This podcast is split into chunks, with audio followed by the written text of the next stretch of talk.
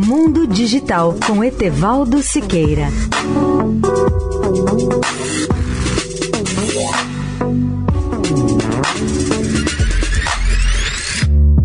Olá, amigos da Eldorado.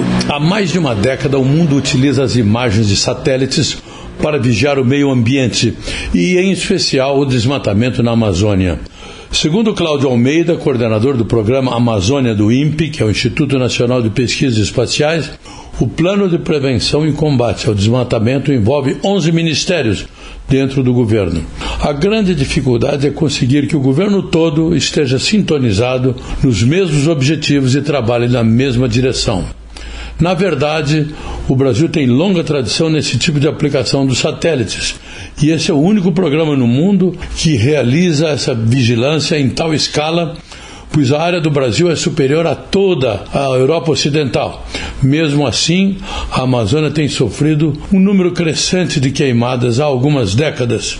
No mundo, um trabalho semelhante é feito pela NASA, que atualmente estuda o impacto dos incêndios no Ártico sobre o resto do mundo. A NASA pesquisa também o impacto desses incêndios nas florestas boreais e o que eles significam para as mudanças climáticas, para os ecossistemas e para a saúde humana. Etevaldo Siqueira, especial para a Rádio Eldorado. Mundo Digital com Etevaldo Siqueira.